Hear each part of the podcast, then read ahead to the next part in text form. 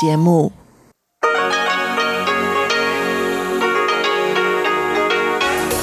В эфире Международное радио Тайваня. В эфире русская служба Международного радио Тайваня. У микрофона Мария Ли. Здравствуйте. Мы начинаем нашу ежедневную программу передач из Китайской Республики. Те, кто слушает нас на частоте 5900 кГц с 17 до 17.30 UTC, услышат сегодня информационный выпуск, рубрику «Панорама культурной жизни», которую ведет Анна Бабкова, и рубрику «Учим китайский» с Лилей У. А те, кто слушает нас на частоте 9590 кГц с 14 до 15 UTC, а также на нашем сайте ru.rti.org org.tw услышат также рубрику «Нота классики» с юной Чень и повтор почтового ящика со Светланой Меренковой.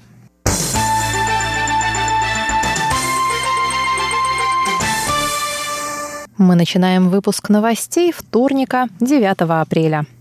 Президент Китайской республики Цай Янвэнь призвала свою партию к единству в преддверии праймерис внутрипартийных выборов кандидатов в президенты в 2020 году. Цай Янвэнь намерена вновь выдвинуть свою кандидатуру на ближайших выборах президента. Однако бывший премьер исполнительного юаня Лай Цинде, подавший в отставку после поражения Демократической прогрессивной партии на муниципальных выборах, также решил идти на выборы. В настоящее время партия ведет переговоры между двумя кандидатами.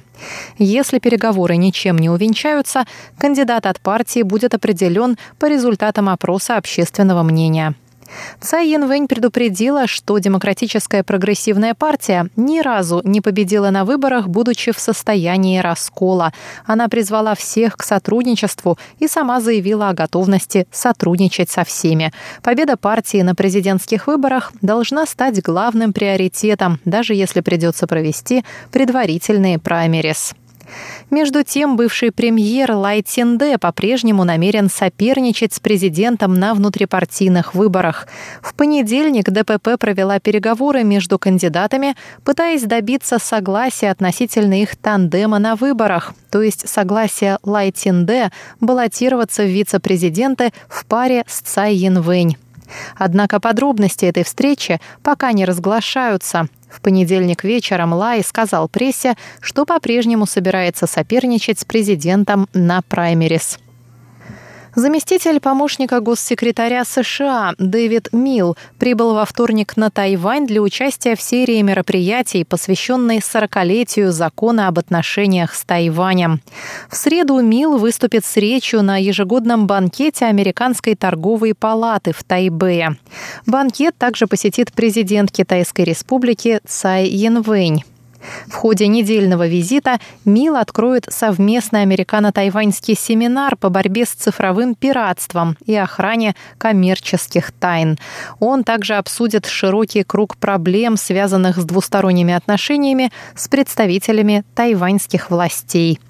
Закон об отношениях с Тайванем регулирует связи Тайваня и США в отсутствие между ними дипломатических отношений.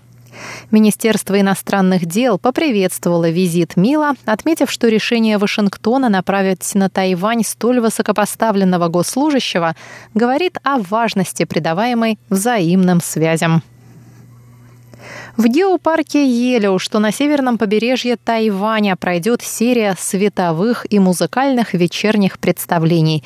У жителей и гостей острова будет редкая возможность посетить парк в вечернее время и посмотреть на его причудливые скальные образования при необычном освещении. Света-шоу под названием «Ночной визит к голове королевы» впервые пройдет под музыкальное сопровождение и звуковые спецэффекты 19 апреля. Последующие шоу состоятся с 21 по 26 включительно, а также 28 апреля. Светопредставления будут проходить каждые полчаса с 6.30 до 9 вечера.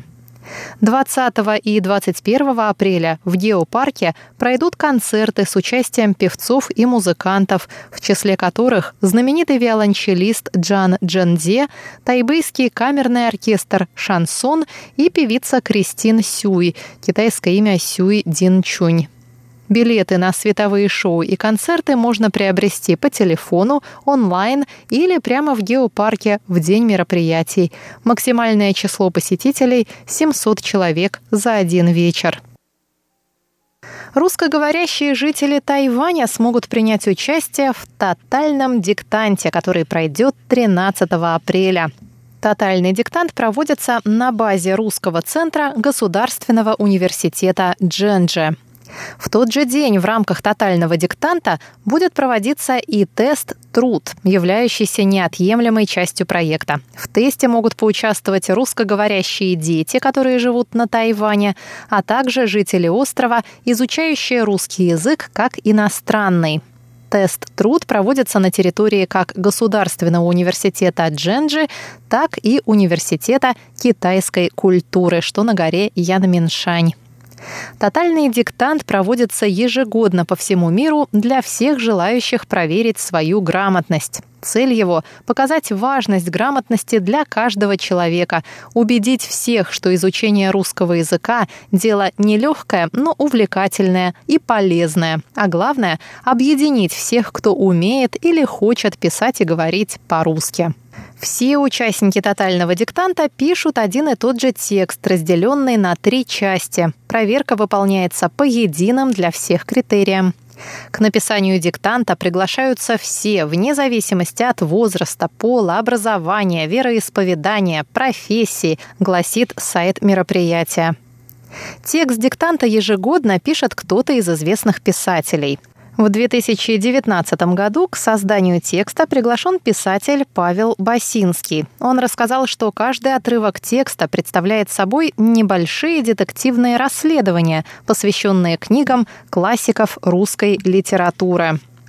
Первая часть основывается на сюжете пушкинских Моцарта и Сальери. Второй отрывок посвящен раскрытию загадок мертвых душ Гоголя – Третий – секретом героев горьковской пьесы «На дне». А четвертая часть, которая написана для участников диктанта «За океаном», рассказывает о Льве Толстом. Русский центр Государственного университета Дженджи сообщает, что предварительная регистрация для участия в тотальном диктанте желательно, но не обязательно. Участникам также не обязательно указывать свои настоящие имена. Все работы в тот же день проверят российские преподаватели факультетов русского языка трех университетов Тайбэя. Дорогие друзья, на этом я, Мария Ли, заканчиваю наш сегодняшний выпуск новостей. Всего вам доброго